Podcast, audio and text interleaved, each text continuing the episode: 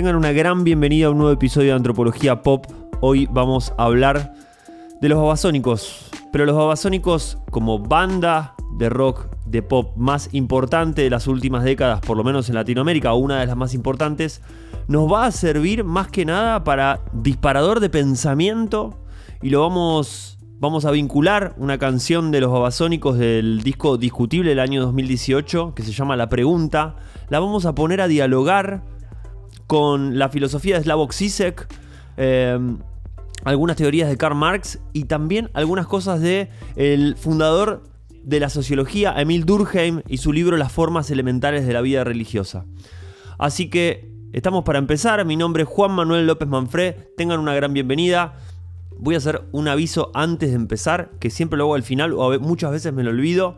Pueden seguirme en mis redes sociales, que son las siguientes. Pueden encontrarme como biografía mutante en Instagram. Pueden encontrarme como biografía mutante en YouTube también para ver eh, algunos videitos cortos que tengo con imágenes y también obviamente escuchar mi música.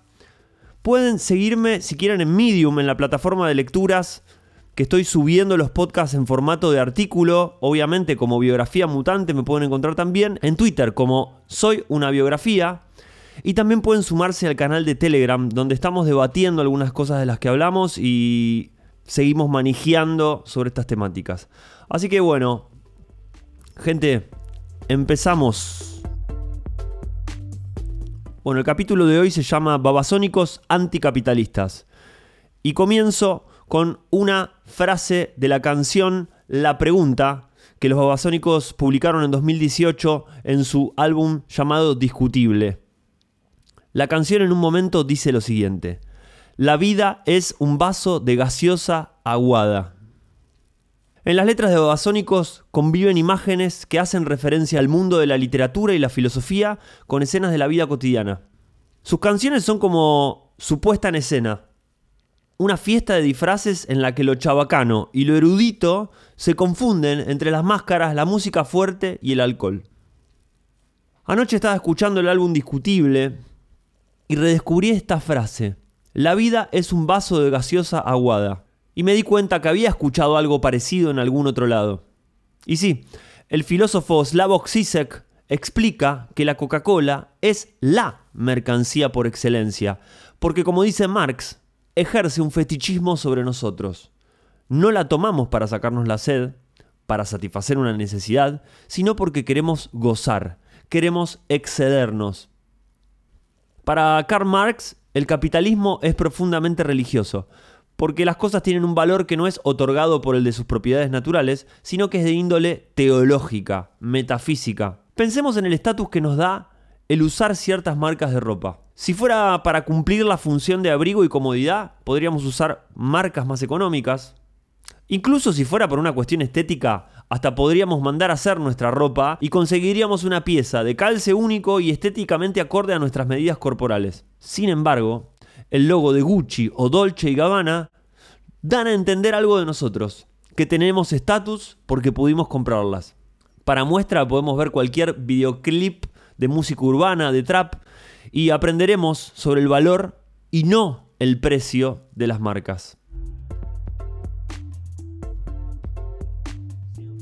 Veamos qué dice Sisek en su película La guía para perversos del cine del año 2006. Voy a hacer la cita textual. Hago un paréntesis. Eh, yo hago una muy buena imitación de Slavoj Zizek, pero por cuestiones de pudor todavía no la voy a hacer. Capaz quizás me anime a hacerla más adelante en algún otro episodio o algo así. bueno, seguimos. La cita de Zizek dice lo siguiente. Oh, Dios mío, estás sediento en el desierto y solo hay para beber Coca-Cola. Coca-Cola es la mercancía perfecta. ¿Por qué? Una mercancía nunca es un simple objeto que compramos y consumimos. Una mercancía es un objeto repleto de exquisitez teológica, incluso metafísica. En nuestras sociedades posmodernas estamos obligados a gozar. El gozo, el disfrute, se convierte en una especie de obligación perversa. La paradoja de la Coca-Cola es que tienes sed, y la bebes, pero cuanto más bebes, más sed tienes.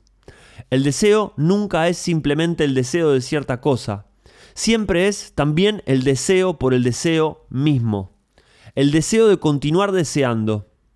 El terror último del deseo es quedar completamente satisfecho. La experiencia melancólica definitiva es la experiencia de la pérdida del deseo en sí mismo. No puede haber ningún tipo de retorno a una era previa de consumo natural donde nos deshacemos de los excesos y solo consumimos por necesidad real como cuando tienes sed y bebes agua. No podemos volver a eso. El exceso está con nosotros para siempre. Ahora, bebamos un poco de Coca-Cola. Se está calentando y ya no es la auténtica coca y ese es el problema. El paso de lo sublime a lo excremental. Cuando está fría y bien servida, posee cierta atracción y de repente puede convertirse en una mierda. Esta es la dialéctica elemental de las mercancías. Súper interesante lo que dice Sisek. Y por eso creo yo que la imagen de la gaseosa aguada y caliente en la canción de Babasónicos representa la farsa cayendo. Cuando la gaseosa se calienta, cuando ya no es lo que pensamos que representa, muestra sus propiedades naturales azúcar empalagosa en cantidades y químicos. Destapá felicidad, decía una no tan antigua propaganda de Coca-Cola en sus carteles. Para finalizar, quisiera traer una idea que trabajó el padre fundador de la sociología, el francés Émile Durkheim, en su libro Las formas elementales de la vida religiosa. En ese estudio profundo sobre lo religioso en el ser humano y su función, la función de lo religioso en las sociedades, el autor reconoce que la forma de sentir y pensar religiosa opera dividiendo al mundo en dos, lo sagrado y lo profano. Por un lado, aquello que tiene propiedades extraordinarias, que es ominoso y nos despierta emociones profundas. Por el otro, todo lo que es evidente y que no esconde nada y que no merece devoción. El pensamiento religioso, valga la redundancia, es una forma de pensar, hacer y sentir que no necesariamente está circunscripta a la esfera de la religión. No es que uno es religioso únicamente en el templo. Uno piensa, siente y actúa religiosamente ante lo que considera como sagrado. Esto puede ser una estatuilla, un culto basado en una persona, pero también puede ser una ideología, un líder político, incluso una marca de ropa o de teléfonos celulares. Parecería ser que el pensamiento religioso es inherente al ser humano. ¿Y para qué negarlo? El psicólogo Carl Gustav Jung decía que en esta época moderna bajamos a los santos del altar y en cambio subimos a la diosa razón.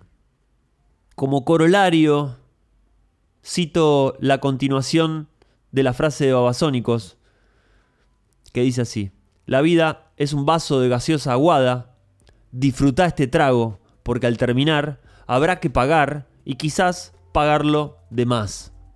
Esto es Antropología Pop, espero que les haya gustado mi nombre es Juan Manuel López Manfred, mejor conocido como Biografía Mutante, y nos vemos la próxima.